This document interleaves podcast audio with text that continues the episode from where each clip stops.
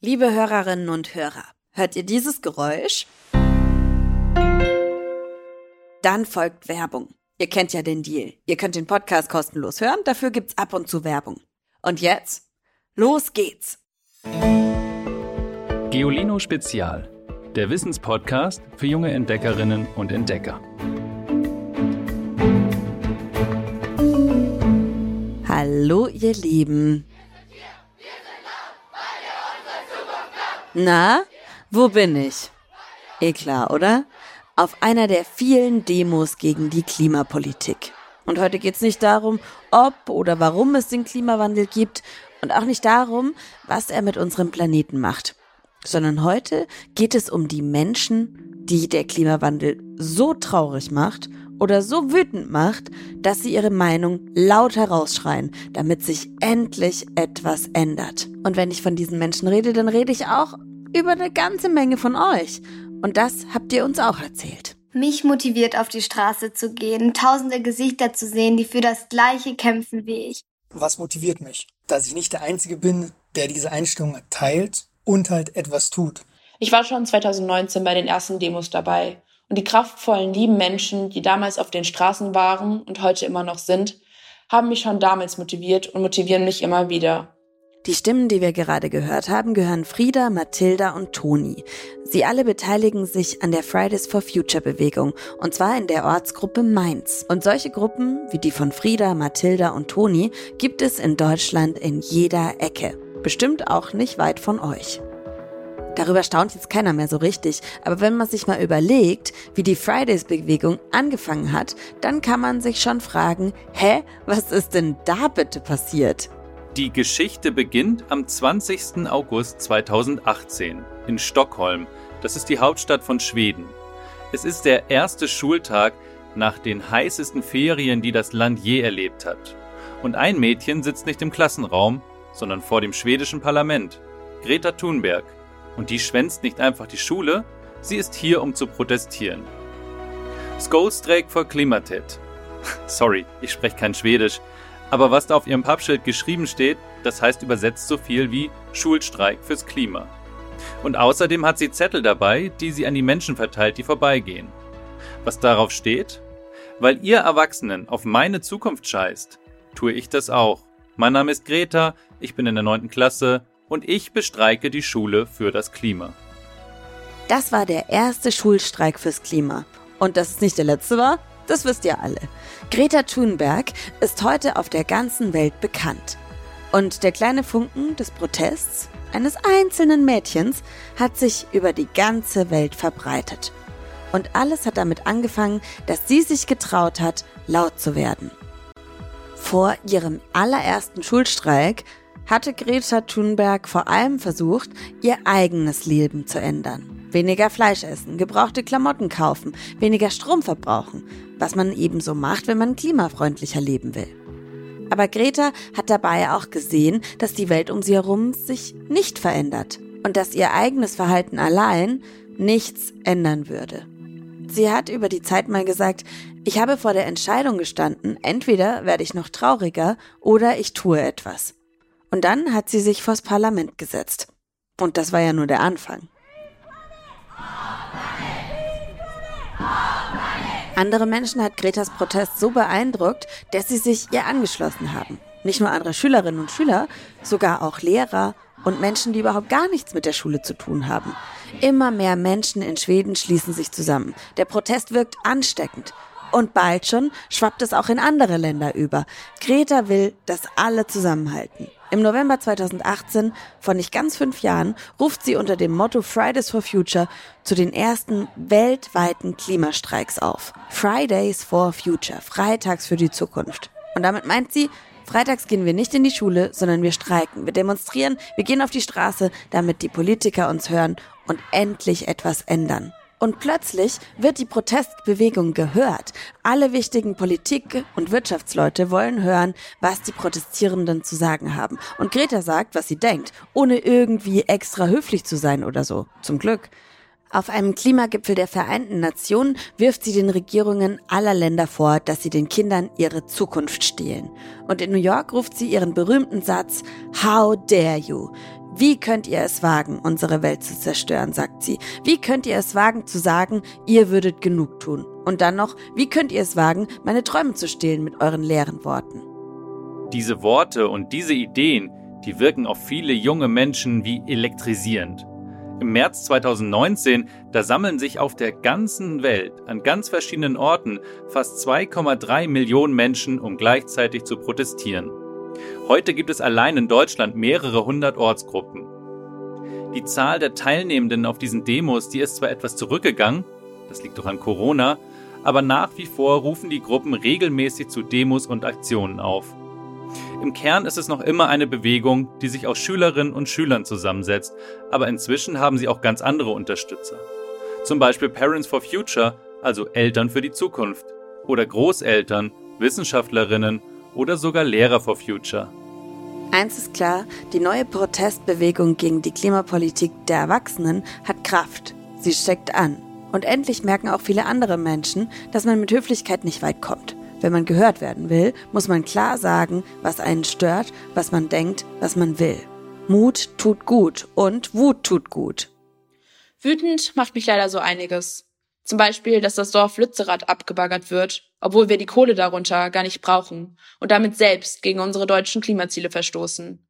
Aber vor allem, dass wir mit der momentanen Politik weit an den 1,5 Grad vorbeischlittern und unsere eigenen Klimaziele, besonders im Verkehrssektor, total verfehlen. Es macht mich einfach richtig wütend zu sehen, dass immer noch so viele Menschen nicht verstanden haben, wie wichtig es ist, dass wir alle jetzt handeln. Es macht mich absolut wütend zu sehen, dass man immer noch so viele negative Reaktionen bekommt, wenn man sagt, ja, ich war am Freitag auf dem Klimastreik, ich habe für unsere Zukunft gekämpft, dass so etwas als komisch angesehen wird, obwohl es das einzig Richtige meiner Meinung nach ist. Stattdessen wird der Klimaaktivismus teilweise kriminalisiert, anstatt uns zuzuhören, warum wir auf die Straße gehen. Und ich führe immer wieder Gespräche mit Menschen, die es nicht nachvollziehen können, warum ich auf die Straße gehe oder die den Klimawandel immer noch leugnen. Mich macht das eher traurig als wütend, weil es einfach zeigt, dass das Gravierende der Situation noch bei vielen in unserer Gesellschaft nicht angekommen ist. Das waren wieder Frieda und Mathilda vom Anfang. Sie haben uns das vor ein paar Tagen erzählt. Im Juli 2023, also fast fünf Jahre nach Gretas Protest. Und fällt euch was auf?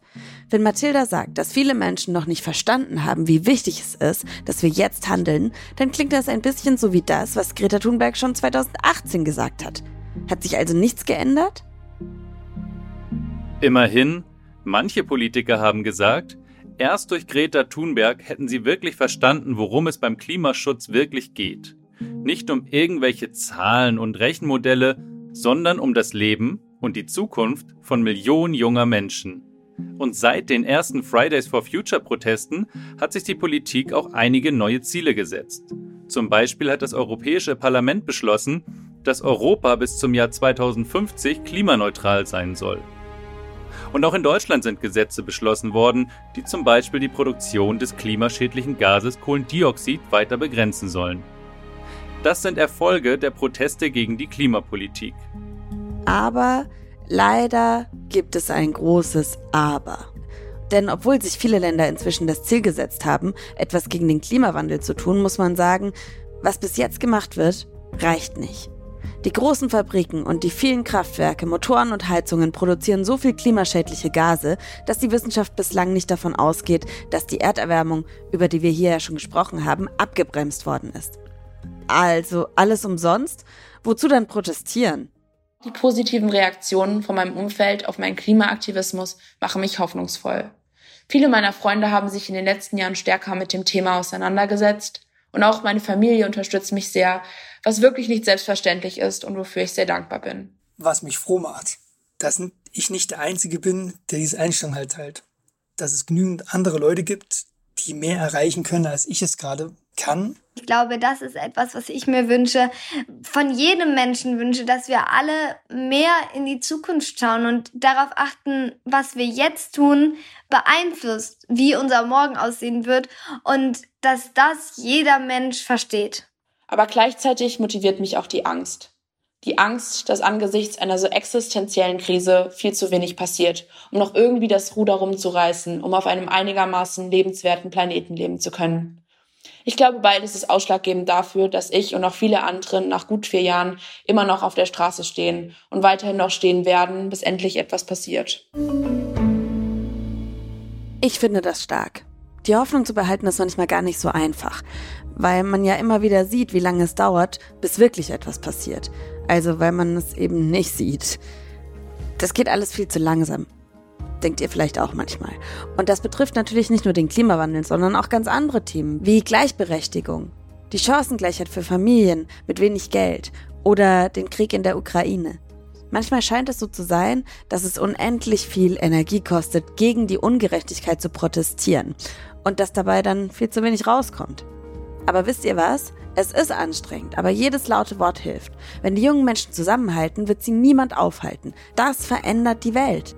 Neben Fridays for Future gibt's ja noch ganz viele andere Protestformen. Zum Beispiel die Aktion der letzten Generation. Die haben in Hamburg ja sogar letzt den Flughafen lahmgelegt. Was haltet ihr von sowas?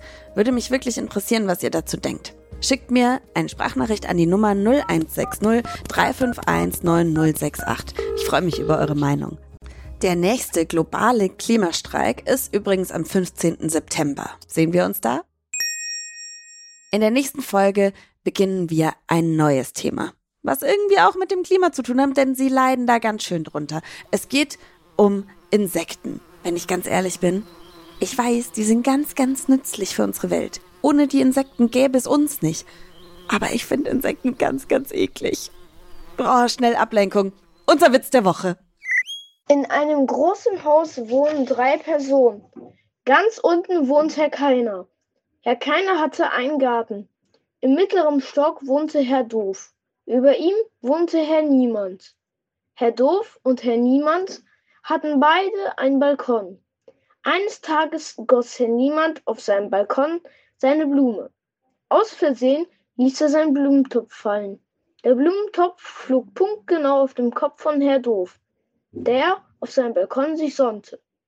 Herr Keiner mähte gerade seinen Rasen und hatte alles beobachtet. Herr Doof ging zur Polizei und sagte, niemand hat mir einen Blumentopf auf den Kopf geschmissen und keiner hat's gesehen. Da fragte der Polizist, sind Sie doof oder so? Da, da antwortete Herr Doof, ja, das bin ich, höchstpersönlich. Maxim, elf Jahre aus Reckenfeld. Schickt auch ihr uns euren Lieblingswitz per Sprachnachricht. Die Nummer steht wie immer in der Folgenbeschreibung. Abonniert unseren Podcast, folgt uns auf Social Media und so weiter, was man alles so macht. Ich bin Ivy Hase und mit mir an dieser Folge haben gearbeitet unser Sprecher Tim Pommerenke, Christian Schipsmeier in der Redaktion und Alexandra Zebisch, die die Audioproduktion macht. Ich freue mich, wenn ihr in zwei Wochen bei den Insekten dabei seid. Ich freue mich auf euch. Tschüss! Noch mehr Geolino für zu Hause? Schaut einfach unter geolino.de slash spezial.